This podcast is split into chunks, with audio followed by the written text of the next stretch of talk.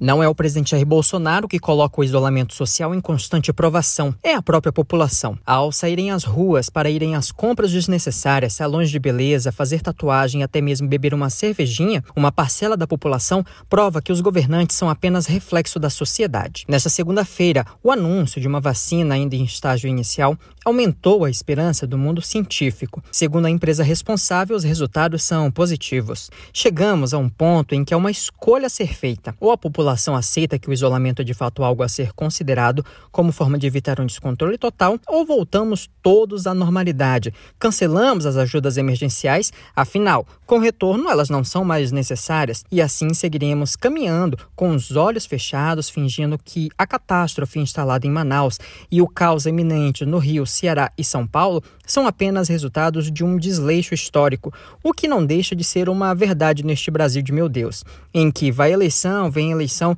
e os sistemas públicos continuam padecendo. Há, portanto, uma escolha moral a ser feita aqui e também uma escolha política, mesmo que não seja. Ao fim e ao cabo, qualquer que seja a escolha, ela endossa ou a narrativa presidencial ou a narrativa dos governadores e prefeitos. Não é preciso muito para constatar que a empatia de rede social é limitada apenas a esse espaço.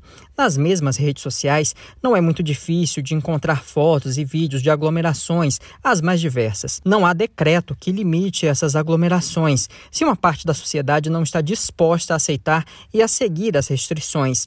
Não faz sentido privar sua liberdade enquanto o vizinho não respeita o combinado. Portanto, está na hora de um debate que definirá os próximos passos. A população quer de fato conter o avanço no número de mortos, que só sobe a cada dia, ou quer mesmo normalizar a barbárie e pisotear caixões alheios, como faz diariamente o presidente? Fica a pergunta.